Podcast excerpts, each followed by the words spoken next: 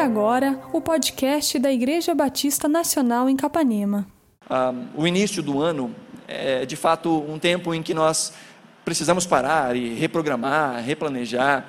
É claro que isso é algo que nós devemos fazer ao longo de toda a nossa caminhada, mas é meio que um clichê que o ano começa, o ano vira e a partir daí nós temos um ano em branco para ser completado. É claro que isso é mais uma percepção social do que de fato uma realidade, porque na verdade nós temos dia após dia, não há nenhuma mudança mística com a passagem de ano. Mas é importante nós termos esses pontos de marco na nossa vida. Quando nós olhamos para as Escrituras, vemos vários momentos em que Deus estabelece com seu povo um ponto, um marco, em que o próprio povo estabelece diante de Deus marcos, marcos visuais de uma aliança que foi feita com Deus, de promessas que foram feitas por Deus e para Deus. E nós vemos nas Escrituras muitos momentos em que Deus institui essas ocasiões para que elas sejam relembradas, rememoradas. No Novo Testamento, aquilo que é mais uh, fácil de ser visualizado dessa forma como um marco é a própria ceia do Senhor, em que Jesus disse: Olha, façam isso sempre em memória de mim, façam isso recorrentemente em memória de mim, porque é necessário esse momento de pararmos, de pensarmos e de então avançarmos com base naquilo que nós nos lembramos. Porque afinal, queridos, nós vivemos o dia a dia, nós vivemos o hoje, mas o hoje é uma síntese do passado e do futuro. As coisas que nós fazemos no hoje são um reflexo daquilo que nós aprendemos ao longo de toda a nossa vida, das experiências boas e ruins que nós tivemos. Nós somos hoje o amontoado de coisas que nos constitui ao longo de toda a nossa vida. As nossas experiências, os nossos entendimentos, aquilo que nós conhecemos da parte de Deus, aquilo que conhecemos desse mundo, tudo que nós fazemos, fazemos com base em memórias e também com base em expectativas. Nós temos expectativas para o futuro, sejam elas ah, fáceis de ser percebidas ou não. Aquele que faz uma pergunta para alguém espera uma resposta, então ele pergunta na antecipação de que o outro vai responder. Quando você vai fazer aí alguma coisa para comer, vai colocar um arroz lá no fogo, você espera que em determinado momento ele esteja pronto. Nós fazemos as coisas antecipando um resultado de futuro. Nós tomamos passos antecipando um resultado de futuro. Nós saímos do ponto A em direção ao ponto B com o desejo de chegarmos ao ponto B. Nós antecipamos o futuro. Então hoje é esse momento em que nós estamos em todo o tempo fazendo sínteses daquilo que nós já sabemos, já vivemos e com as expectativas que nós temos para o futuro. Aquele que nasceu de Deus, aquele que conhece a Deus, faz essas sínteses também com base naquilo que ele conhece do caráter de Deus e que ele espera da parte de Deus. E então ele vai respondendo no dia a dia. E nós fazemos isso no automático. Nós não ficamos pensando nisso, de que nós estamos fazendo síntese do passado e do futuro. Nós não pensamos assim. Mas há alguns pontos da vida, há alguns momentos da vida em que nós fazemos isso conscientemente, que são os momentos em que nós planejamos, que nós paramos para pensar quais serão os nossos próximos passos. E é muito comum, ao final de um ano, ou no início de algum ano, fazermos aquilo que é chamado de resoluções que são os planejamentos, que são os compromissos, os desejos que nós estabelecemos para serem realizados ao longo daquele ano. Isso é legal, isso é importante, faz parte da vida. Faz parte é, de, um, de um bom planejamento ou de uma boa condução da vida, nós temos esses momentos de pausa, de pensar onde é que eu estou, como diria o bom mineiro, eu vou. E a partir disso pensar quais serão os nossos próximos passos. E o início do ano é esse momento de resoluções. E eu sei que muitas pessoas aqui já fizeram as suas resoluções. E existem resoluções que são ah, resoluções momentâneas, temporárias, passageiras. Existem outras que são permanentes, mas que precisam ser repactuadas constantemente. Tem aqueles momentos que a gente fala: não, esse ano eu vou ganhar mais uns quilinhos, esse ano eu vou perder mais uns quilinhos, esse ano eu vou fazer isso, eu vou fazer aquilo. São pactos que a gente faz pra, com a gente mesmo, diante de Deus, para tentar ir um pouco à frente é, é muito comum que isso não chegue até fevereiro, né? Muitos desses pactos são quebrados antes de chegar o segundo mês. Mas é importante fazê-los mesmo assim. E aqui nós vamos meditar hoje, eu quero que você abra comigo a sua Bíblia aí, no livro de Josué, capítulo 24. E nós vamos meditar um pouquinho a respeito de resolução e de falarmos a respeito de um tipo de resolução que é fundamental, que é primordial, que é a base. A resolução que tem a ver com a nossa vida espiritual. Porque é muito importante fazermos resoluções para as coisas do dia a dia, para a vida financeira, relacionamento, seja lá o que for. Mas se essa resolução, a resolução espiritual, não for a primeira e a fundamental, todo o resto vai desmoronar. Mas assim como existem resoluções que nós tomamos e que nós não temos força para chegar até o fim com elas, muitas vezes fazemos resoluções espirituais que nós não temos forças para chegar até o fim com elas. E hoje, no texto que nós vamos meditar, de Josué capítulo 24, nós vamos ver alguém que mostra uma resolução, que chama outros a uma resolução, mas alguém que tem, ah, não gosto muito dessa palavra, mas vou usar, lugar de fala. Alguém que pode falar sobre fazer resolução e se manter na resolução. Alguém que foi fiel ao Senhor em toda a sua vida e até o fim da sua vida, novamente refaz este pacto, repactua com o Senhor esta resolução. Para pensarmos um pouco, é, um pouco nessa resolução, mas muito mais em bases para uma resolução espiritual que seja duradoura. Porque o ano é novo, mas há um compromisso muito antigo que precisa ser rememorado e repactuado. Josué capítulo 24, um texto que é muito conhecido, já meditamos em outro momento nesse texto, versos 14 e 15, diz assim a palavra do Senhor: Agora temam o Senhor e sirvam-no com integridade e fidelidade. Joguem fora os deuses que os seus antepassados adoraram além do Eufrates e no Egito e sirvam ao Senhor. Se, porém, não agrada a vocês servir ao Senhor, Escolham hoje a quem irão servir: se aos deuses que os seus antepassados serviram além do Eufrates, ou aos deuses dos amorreus em cuja terra vocês estão vivendo, mas eu e a minha casa serviremos, ou eu e a minha família, como diz a NVI, serviremos ao Senhor. Esse é um texto muito conhecido, né? É um texto que é, é tema de chaveiro, de quadro, de adesivo para carro né? eu e minha casa serviremos ao Senhor. E é um, um texto de compromisso. Não um compromisso de Deus com alguém, mas o compromisso de alguém com Deus. O que Josué está dizendo diante de todo o povo é: olha, faça um compromisso e eu vou dizer para vocês qual é o meu compromisso. E o meu compromisso é de servir a Deus juntamente com a minha família, juntamente com a minha casa. É uma promessa, mas não é uma promessa de Deus para alguém, é uma promessa de alguém para Deus. Josué está dizendo: eu vou servir ao Senhor, independente das circunstâncias. E quando vemos este texto aqui, eh, percebemos bases para uma resolução firme, uma resolução sólida. Primeiro, nós vemos aqui que Josué, é interessante que nós terminamos o ano de 2020 meditando no primeiro capítulo de Josué e estamos começando o ano de 2021 meditando no último capítulo de Josué. E se você se lembra, no primeiro capítulo, Deus chama Josué para ser aquele que vai substituir a Moisés e que vai levar o povo para a terra prometida, entrar com o povo na terra prometida e instalar o povo em toda a terra prometida. E aqui o que nós estamos vendo é o final da vida de Josué. Josué já está com mais de 100 anos. Josué vai morrer com 110 anos, ele já está próximo desse tempo da sua morte. O capítulo 23 inicia com ele convocando o povo, convocando os líderes do povo, dizendo: Olha, eu estou prestes a partir, mas antes de partir eu preciso dar a vocês algumas instruções. E ele então chama o povo para um pacto, para um compromisso. E ele mesmo expressa o seu pacto, expressa o seu compromisso. Josué, este que é o símbolo de alguém que de fato seguiu o seu compromisso com Deus. O único daquela geração, só Josué e Caleb, daquela geração que veio do Egito com Moisés, o único, mais um, que entraram na terra prometida por terem se mantido fiéis à palavra do Senhor. Josué é esse cara que durante todo o seu ministério, durante toda a sua vida, durante o tempo em que ele esteve ali nesse momento de conquista, foi fiel ao Senhor. E agora, já no fim da sua vida, prestes a se, se chegar aos seus antepassados, Josué diz: Eu e a minha casa serviremos ao Senhor no fim da vida. O que Josué está fazendo é repactuar, relembrar, refazer este mesmo pacto que tem guiado a sua vida ao longo de todos os anos, porque isso é importante. É importante nós relembrarmos as, os pactos que nós fizemos com o Senhor, a promessa que nós fizemos de fidelidade e exclusividade numa vida com Deus. Deus, ao longo da, das gerações, vai lembrando o povo da sua bondade, do seu amor e chamando o povo para este pacto. Lembrando o povo daquilo que ele fez, para que o povo, mais uma vez, olhe para Deus e diga: Nós temos com o Senhor uma aliança. Deus é tão bom que ele nos lembra recorrentemente da sua aliança para conosco. É só ler a Bíblia e nós vemos várias e várias vezes Deus chamando o seu povo dizendo: Eu sou com vocês, eu sou o Deus de vocês, eu estou com vocês, a minha bênção está sobre vocês. Em todo o tempo Deus está relembrando. E nós precisamos também relembrar o pacto que nós fazemos com o Senhor. Josué aí, veja comigo o capítulo 23, o verso 1.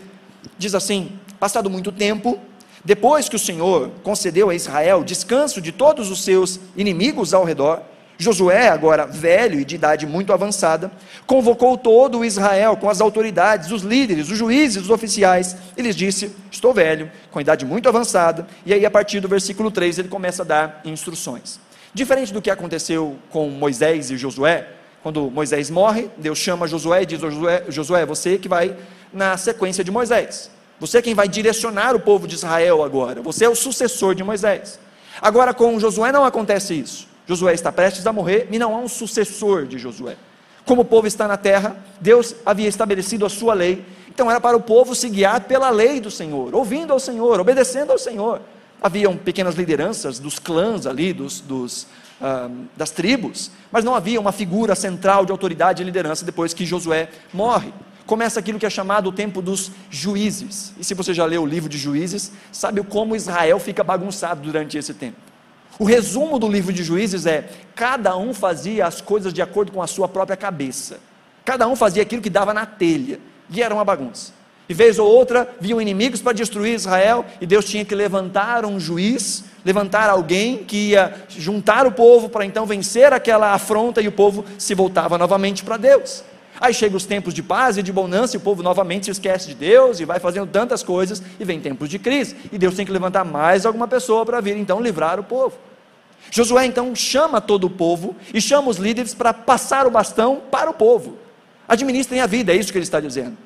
Tomem as decisões de vocês, é isso que ele está dizendo. Tenham essa resolução de servir ao Senhor. E como então temos uma resolução duradoura? O primeiro ponto que nós vemos aqui no versículo 14 é que para que uma resolução seja duradoura, ela precisa ser bem fundamentada. Ela tem que ter um bom fundamento. Olha aí a primeira palavra que aparece no versículo 14. Ele diz: Agora temam o Senhor e sirvam. E esse agora aqui não está falando só de uma questão temporal. O agora está sendo usado aqui como um conectivo conectivo da ideia que ele acabou de dizer no restante do capítulo. E o capítulo 24, todo o capítulo 24, Josué, depois de ter chamado o povo, começa a lembrar o povo daquilo que Deus fez por eles. Lá no versículo 2 em diante, ele fala da criação do povo, quando Deus chamou Terá, chamou Abraão, depois veio Isaac, Jacó, e aí então todo o povo vai para o Egito. Ele começa a falar de como esse povo foi construído, como esse povo foi feito. Do versículo 5 até o versículo 7, Josué começa a lembrar o povo de como eles foram retirados do Egito, como Deus levantou Moisés e tirou através de grandes milagres o povo da terra da escravidão. E depois do versículo 8 até o versículo 12, ele lembra o povo de como eles foram dirigidos pelo Senhor para essa peregrinação e por meio dessa peregrinação e foram conquistando territórios dentro da terra de Canaã. Então o que ele está fazendo é lembrar o povo da fidelidade de Deus. Ele está fazendo diante do povo, antes de chamá-los para um compromisso, um momento de veja até onde Deus tem levado vocês. E queridos, é tão interessante quanto isso acontece nas Escrituras. Quantas e quantas vezes Deus nos chama para um compromisso mas antes de apresentar este compromisso, Deus nos lembra daquilo que ele fez nas nossas vidas. O resumo de toda essa história que está aí no versículo 12, olha o verso 12 aí do capítulo 24. A última frase do versículo 12 diz: Não foram a espada e o arco que lhes deram a vitória. Verso 13: Foi assim que dei a vocês uma terra. São palavras de Deus. Foi assim que dei a vocês uma terra que não, que vocês não cultivaram, e cidades que vocês não construíram Nelas vocês moram e comem de vinhas e olivais que não plantaram. Deus está lembrando o povo da graça. Olha, vocês estão numa terra que eu trouxe vocês até aqui. Vocês estão experimentando das dádivas que vocês não construíram. É graça, é bondade. Então, diante da lembrança da graça, é que Josué diz: então, ou agora, temam ao Senhor e sirvam ao Senhor é a lembrança da graça, que é o alicerce para um compromisso real cristão. Veja, presta bem atenção nisso. Há muitos que não conseguem ir à frente, ir adiante nos compromissos que fazem com Deus, porque fazem isso nas bases erradas. Não é muito incomum, nos inícios de ano, pessoas dizerem assim: não, esse ano eu vou servir a Deus. Mas que no fundo disso, ou por trás disso, há ali um sentimento de medo, um sentimento de culpa, ou um sentimento de euforia por um ano que está começando. Então faz-se um compromisso com base nessa alegria que é passageira. E quando a alegria passa, o compromisso vai embora. Eu lembro que na época que eu trabalhava no seminário, haviam as aulas regulares e várias aulas que eram opcionais. Aí tinha aula de inglês, aula de canto, aula de instrumento e tal. E sempre que chegava uma turma, eles chegavam naquela euforia. Não, porque esse ano eu vou fazer isso, fazer isso, fazer aquilo. Tá? Chegava no segundo, terceiro mês, já tinham desistido de todas as opcionais e estavam quase desistindo daquelas que eram obrigatórias. Porque chegavam no, no ímpeto, no impacto ali, de muita emoção, de muita efusividade, que vai passar. E quando esse momento, se essa é a base, passa, o compromisso também passa. Há muitos que no momento de aflição, de dramas familiares, pessoais, dizem: Não, eu preciso me conectar com Deus. Às vezes, no momento de muita crise, crise na família, crise seja lá onde for, diz: Não, eu preciso de Deus. E corre para a igreja, e corre para um pacto com Deus. Mas esse pacto não está baseado numa lembrança da graça ou na solidez de um relacionamento com Deus. Está baseado num desejo, está baseado numa vontade, ou está baseado num medo. E quando isso se resolve, a pessoa desiste da fé. Porque o seu compromisso não era com Deus, o seu compromisso era com uma situação. E Deus se torna simplesmente um instrumento para chegar naquela situação ou resolver aquela situação. A base segura para uma vida de fé e para uma vida de compromisso com Deus é a lembrança de quem Ele nos fez. A lembrança da graça e da misericórdia. E preste bem atenção: esta aqui não é uma realidade só para o povo de Israel. Se você nasceu de novo, essa é uma realidade para você, porque nós não éramos povo. O que Josué está dizendo para Israel é: olha, vocês não eram povo, Deus fez vocês como povo, Deus criou vocês como povo. Ele fala: olha, Terá, pai de Abraão, adorava outros deuses, estava longe desta terra, e Deus o chamou, e através de Abraão veio Isaac, de Isaac veio Jacó, e então somos todo esse povo que foi construído por Deus. Mas não somos só povo de Deus porque Ele nos fez, mas também porque Ele nos libertou, e é isso que ele fala do versículo 5 em diante: Deus nos tirou com mão forte, com poder, com milagres, da terra de escravidão por meio de Moisés, e nos trouxe para cá. Mas Deus não só nos criou e nos libertou, Deus também tem dirigido a nossa vida e estabelecido os nossos passos. Portanto, façamos um compromisso com Deus, e essa é uma verdade para nós também. Pedro vai nos dizer em uma de suas cartas que nós nem éramos povo, mas agora nós somos geração eleita, sacerdócio real, nação santa, povo de propriedade exclusiva de Deus. Ele diz: Antes vocês não eram povo, mas agora são povo de Deus. Não haviam recebido misericórdia, mas agora receberam misericórdia. Deus nos fez seu povo por meio de Cristo Jesus. Este povo foi liberto da escravidão do Egito e nós, nós fomos libertos do império das trevas e transportados para o reino do Filho amado de Deus, para o reino de Cristo Jesus. Esse povo foi dirigido e estabelecido, e Deus tem nos dirigido e tem nos estabelecido. Na pessoa do Espírito Santo tem guiado os nossos passos. Então, há muitos motivos de gratidão. Há muitos motivos de olhar para Deus e dizer: Senhor, obrigado. E essa palavra é muito importante, obrigado. É uma palavra que revela muito do significado real de gratidão. No português isso fica muito claro. A gratidão, ela impõe diante de nós um senso de obrigação. A verdadeira gratidão coloca o nosso coração numa postura de como eu posso retribuir isso que aconteceu. O desejo ou o sentimento da gratidão nos impele a isso. Quando recebemos algo de alguém, uma dádiva, uma bênção, seja lá o que for de alguém, nós nos sentimos constrangidos e pensamos: como é que eu posso retribuir? Muitos ficam até desconcertados. Muitos sequer sabem receber dádivas de outros porque não conseguem se, se, se colocar diante da outra pessoa. É muito comum nós vemos pessoas dizendo assim: olha, Fulano está fazendo aniversário e eu preciso levar um presentinho. Porque sempre que é o meu aniversário eu ganho um presente dessa pessoa. Ah, essa pessoa é tão querida comigo e eu não consigo ir até ela sem retribuir isso. Porque a, a gratidão faz isso conosco, nos impõe uma obrigação moral. Agora a grande questão é: o que é que nós podemos fazer para pagar aquilo que Deus fez por nós? Como nós podemos pagar? O Deus que nós não éramos povo e Ele nos fez povo. Que nós estávamos escravizados em nossos velhos hábitos, em nossa velha vida e estávamos por natureza destinados a uma vida eterna longe de Deus. mas Ele nos resgatou entregando o Seu próprio Filho, e Ele nos libertou do império das trevas, das garras de Satanás. E não só isso, Ele tem dirigido a nossa vida dia após dia, com a Sua palavra, com o Seu Espírito, apontado o caminho. Como nós podemos pagar isso que nós recebemos? E a resposta é: não tem como, não dá. É dádiva, é graça, é grandioso. Mas isso impõe em nós, ou deveria impor em nós, um sentimento de gratidão e um sentimento de dizer: Senhor, eu estou obrigado internamente a retribuir com a minha vida toda essa dádiva que eu tenho recebido do Senhor. O que Josué está falando diante do povo é: lembrem o que Deus fez por vocês, para que a partir disso vocês fundamentem uma vida de resposta. Porque se a nossa vida cristã está baseada em outra coisa que não gratidão à graça recebida, se qualquer outra coisa é alicerce para os nossos passos cristãos, isso não vai adiante. Isso não prospera. Podemos até nos mantermos enquanto aquela dívida, aquela dor, aquele problema está continuando, podemos continuar de pé, dizendo: Eu vou continuar, eu vou continuar. Mas quando aquilo se resolve, ou quando aquilo não se resolve, nós desistimos, porque a base é falha, a base é fraca. O que Josué está falando para esse povo é: diante de tudo isso que vocês viram, diante dessa graça recebida, diante dessa retrospectiva de até onde o Senhor os trouxe, façam com Ele um compromisso.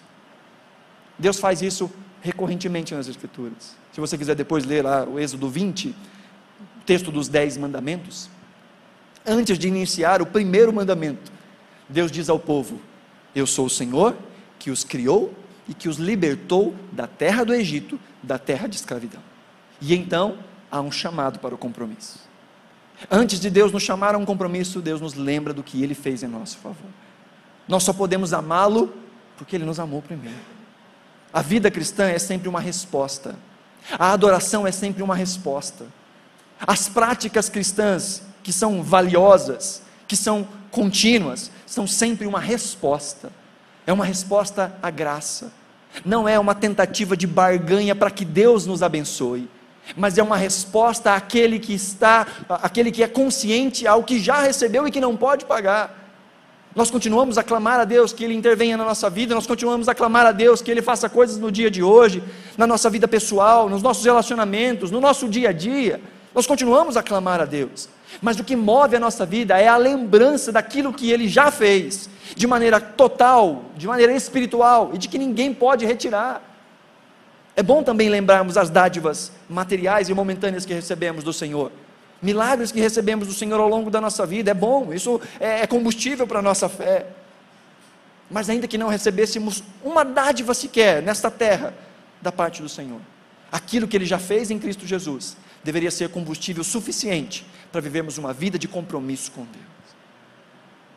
A nossa resolução precisa ser muito bem fundamentada. Então, diante disso, em primeiro lugar, queridos, nós precisamos de memoriais. Nós precisamos de paradas de momentos para nos lembrarmos disso.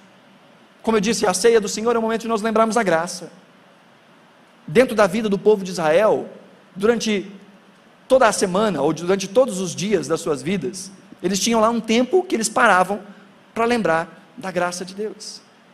Uma vez por semana, paravam tudo o que estavam fazendo, não andavam mais para si, e eles guardavam um tempo de adoração.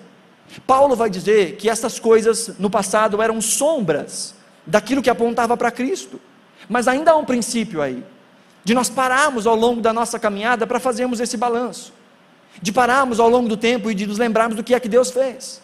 E o cristão faz isso também no culto público. O culto público é este ambiente onde nós nos lembramos do que Deus tem feito. Em que ao longo de uma semana inteira trabalhamos para nós, construímos para nós, fizemos coisas para nós e tiramos um tempo da semana para parar e lembrar: é Deus quem é o meu sustento, é Deus quem é o meu alicerce. Nada acontece se não for Deus. Então nós paramos pelo menos um ponto da semana para dizer: Senhor, eu me lembro da tua graça, eu me lembro da tua misericórdia, e mais uma vez eu faço este pacto com o Senhor de temor e de fidelidade, de temor e de serviço, me lembrando daquilo que o Senhor fez, daquilo que o Senhor tem feito. Quando nós adoramos a Deus como igreja do Senhor, nós estamos nos lembrando daquilo que o Senhor fez e nos comprometendo com Ele mais uma vez. E diante disso, então, esses memoriais cobram de nós um compromisso. Esse lembrar da graça cobra de nós um compromisso. Olha aí de novo o versículo 14. Diz a palavra do Senhor. Josué dizendo ao povo: Agora temam ao Senhor e sirvam-no com integridade e fidelidade. A visão da graça, o entendimento da graça, cobra de nós uma atitude, uma atitude externa, cobra de nós um posicionamento. Diante de tudo aquilo que experimentamos, como é que nós vamos reagir? Como é que nós vamos responder? E aqui Josué dá duas bases de resposta: uma interna e uma externa. A primeira ele diz: temam o Senhor. E temer ao Senhor é diferente de ter medo do Senhor. Temor fala de respeito, de reconhecer a grandeza. Temor fala de saber diante de quem é que nós estamos. Temor é um posicionamento interno, de reconhecer as dádivas de Deus, o caráter de Deus e o tamanho de Deus. Há muitos que guiam a sua vida espiritual por medo de Deus, por medo de consequências, medo de não receber o que quer, ou medo de acontecer algo ruim na sua vida, então fazem os seus compromissos com Deus com base no medo. E eu ouvi muito ao longo desse último mês, muitas pessoas dizendo: não, no ano de 2021 eu, eu vou me apegar mais com o Senhor. No ano de 2021 eu vou ser mais presente nas coisas de Deus. E sabe uma coisa? Se o que move isso é o medo, não vai não. Não vai conseguir. Porque o que move isso é algum sentimento que não gratidão a quem Deus é, vai passar. A alegria passa, o medo passa, a euforia passa. E quando ela passa, o compromisso vai embora. Veja, 1 de João capítulo 4, versos 18 e 19 diz assim: No amor não há medo. Ao contrário, o perfeito amor expulsa o medo, porque o medo supõe castigo. Aquele que tem medo não está aperfeiçoado no amor. Nós amamos porque ele nos amou primeiro. Que João está dizendo aqui? Olha, existem pessoas que fazem um pacto com o Senhor de amor, mas por medo. E diz no verdadeiro amor, ele lança fora o medo, porque o medo pressupõe castigo. E há muitos que vivem uma vida com Deus, se é que pode se chamar vida com Deus, com medo de castigo. Ou medo de castigo de Deus, ou medo de que outro ser espiritual das trevas faça alguma coisa uma vez que ele está descoberto da bênção de Deus. E há muitos que vivem assim. João fala, não é esse tipo de base que deve guiar a nossa vida. E no capítulo 4 de 1 João, ele fala do amor de Deus manifestado em Cristo Jesus. E aí ele diz aí no versículo 19: Nós o amamos porque ele nos amou primeiro. O nosso amor é uma resposta. Deus não precisava nos amar e ele nos amou. Deus não precisava nos salvar e ele nos salvou. Nada moveu o coração de Deus para fazer aquilo que ele fez senão o seu próprio amor. Nada do que a gente fez, nada do que a gente é. Deus não olhou para nós e disse como ele é bonitinho, como ele é cheiroso, eu não consigo viver sem ele. Esse não é um tipo de teologia de Deus. Deus nos amou apesar de nós. Deus nos amou pelo seu próprio caráter. Deus nos amou pela sua própria misericórdia. E sem termos nenhum tipo de mérito nisso, Deus se entregou na pessoa de Cristo em nosso lugar. E porque Ele nos amou, e constrangidos por esse amor, nós respondemos com amor, nós respondemos com adoração, nós respondemos com gratidão. É isso que João está dizendo. Agora há aqueles que se movem por medo. Mas o que Josué chama aqui, Deus chama o povo por intermédio de Josué, é a temer a Deus, a respeitar, a ter reverência. E como é que nós respeitamos a Deus? Como é que nós temos reverência por Deus? Primeiro, reconhecendo quem Ele é, reconhecendo a sua grandeza. E aquele que reconhece a sua grandeza, necessariamente reconhece que aquilo que ele tem a dizer é importante. Se você fala assim, não, eu sei que Deus é grande, poderoso, o ser mais inteligente que pode existir em todo o universo, aquele que é o criador de todas as coisas, o criador da sabedoria. Quando você diz isso e você reconhece a grandeza de Deus, é loucura dizer, mas eu não ouço ele. Eu sei quem é Deus, eu sei que ele tem todas as respostas, mas eu escolho não ouvir o que ele tem a dizer. Isso é loucura. Ou é mentira, ou eu não reconheço o tamanho de Deus. Então, reverência fala de reconhecer quem é Deus e ao mesmo tempo reconhecer que aquilo que ele diz é digno de confiança, portanto é digno de ser ouvido e de ser praticado. Então vem essa segunda parte. Enquanto que o temor é um posicionamento interno, Josué diz: agora temam o Senhor e sirvam-no com integridade e fidelidade. A segunda resposta dessa gratidão, ou deste compromisso, que é fruto desta gratidão à graça recebida, é uma vida de ação, é uma vida frutífera. Aquele que reconhece o que recebeu, não só por dentro teme ao Senhor, como por fora mostra este temor. Serve a Deus. E servir fala disso, de ser útil. Servir fala de colocar a mão na obra. Servir fala de fazer alguma coisa em nome de Deus e para a glória de Deus. Servir é uma atitude externa. E aqui há dois qualificativos para esse tipo de serviço. Ele diz para servir com integridade e com fidelidade. Então, primeiro, este compromisso que nós temos que fazer com o Senhor é um compromisso fundamentado fundamentado na graça. Segundo, esse compromisso que nós temos que fazer com o Senhor é um compromisso interno e integral. Ele é interno porque nós devemos temer ao Senhor, e ele é integral porque nós devemos servir ao Senhor por dentro e por fora. É ter um coração comprometido e as mãos comprometidas. A ideia aqui de integridade, a palavra integridade, ela fala de plenitude, ela fala de completude. Uma explicação mais ampla da palavra grega, hebraica que aqui é utilizada, a palavra tam, ela significa harmonia entre o que existe dentro e o que existe fora do ser humano. Essa é ideia de integralidade é amar a Deus com o coração e amar a Deus com as ações. Porque entenda isso: um coração que diz que ama a Deus, mas que não tem ações correspondentes, é um coração mentiroso. Eu amo a Deus, mas isso não fica visto do lado de fora. Não, eu temo a Deus, eu respeito a Deus, eu, eu, eu reconheço quem é Deus, eu sei que Deus tem tudo o que eu preciso ouvir, mas se não há uma atitude exterior que mostre isso, é só mentira. Eu posso dizer uma coisa com a minha boca, mas a verdade não está em mim. Da mesma forma, aquele que tem ações externas que não estão alinhadas com o coração, só tem atitudes hipócritas. Não era isso que Jesus mais reclamava dos fariseus? Falava, gente, vocês fazem tudo certinho do lado de fora. Vocês são tão perfeitos na prática de vocês, vocês dão dízimo até da cebolinha e da salsinha que vocês colhem lá na horta de vocês. Vocês fazem tudo certinho do lado de fora. O problema é dentro. O problema é o coração. Muitas vezes Deus disse ao povo: Esse povo me honra com os seus lábios, mas o seu coração está distante de mim. E nós podemos ter atitudes religiosas sem o coração correto. Nós podemos fazer tudo o que manda o figurino, sem o coração correto. Assim como nós podemos dizer que amamos a Deus, tememos a Deus, e não temos nenhuma atitude externa. Jesus diz: aquele que tem os meus mandamentos e os obedece, esse é o que me ama.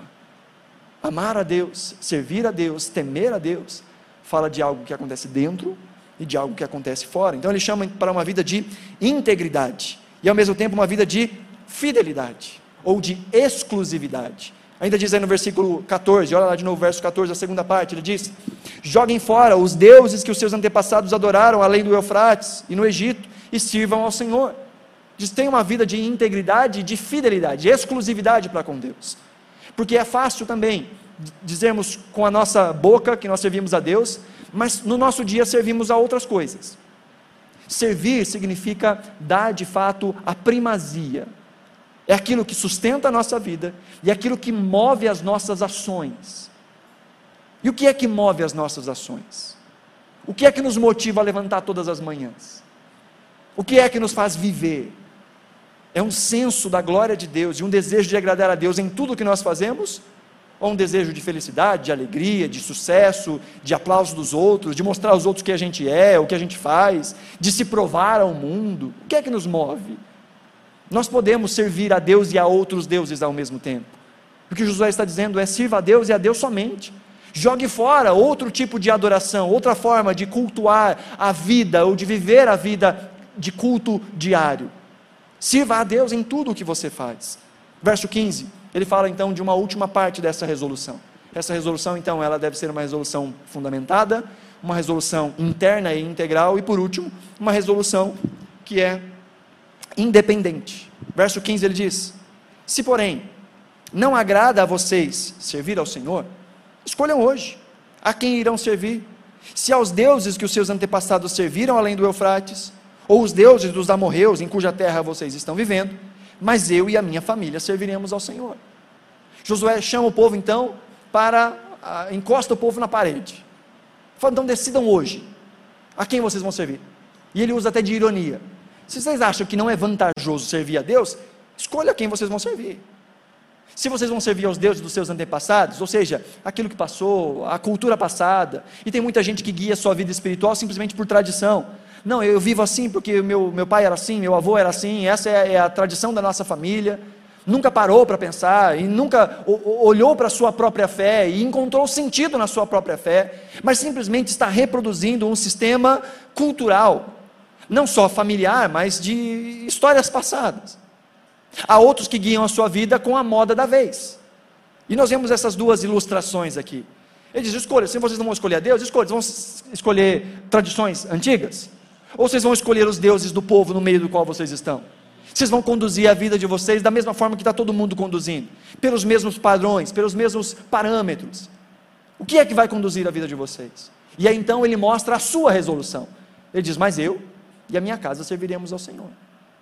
E essa decisão de Josué é uma decisão independente. O que Josué está dizendo é: independente do que vocês fizerem, eu já tomei a minha decisão. Eu não vou escolher com base no que os outros escolheram. Eu não vou servir a Deus se os outros servirem a Deus, porque tem isso também, né? Podemos usar as escolhas dos outros como muleta para os nossos erros. Ah, eu queria servir a Deus, mas já você não conhece a minha família. Você não conhece o meu esposo, você não conhece a, a minha mulher. Já você não conhece os meus pais. Eu queria tanto servir a Deus, mas não dá. Você não conhece a minha agenda. Mal começou o ano, eu já estou por aqui de tantas coisas que eu tenho que fazer até dezembro. Está tudo comprometido até dezembro. Eu queria servir ao Senhor, mas não dá. Eu não consigo. Tem coisas que me impedem. E colocamos como muleta as decisões de outros, as coisas externas. Josué está dizendo: olha, independente do que os outros vão fazer, independente dos resultados, eu já me decidi. E eu e a minha casa vamos servir ao Senhor. E não só usamos os outros como muleta para nossa falta de compromisso, como também podemos usar os outros como desculpa para as nossas ações erradas. Nesse tempo que nós estamos vivendo, eu já ouvi muitas vezes pessoas dizendo assim: ah, mas esse negócio de usar máscara na igreja, Tanta igreja que não está usando máscara, por que a gente tem que continuar usando máscara? Fazendo esse negócio de distanciamento social, por que a gente tem que continuar? Espera aí, então a gente obedece regras, enquanto os outros estão obedecendo regras, é isso? Ah, na igreja tem que sentar todo mundo de máscara e tal, mas em tal lugar não é assim, em outro lugar não é assim. Espera aí, nós obedecemos na medida em que outros fazem. É, é essa, esse é o nosso parâmetro. Nós só fazemos o certo quando os outros fazem o certo. Se você concorda ou não concorda com uma regra ou uma lei, isso é uma outra história. A grande questão é que o cristão é esse que obedece.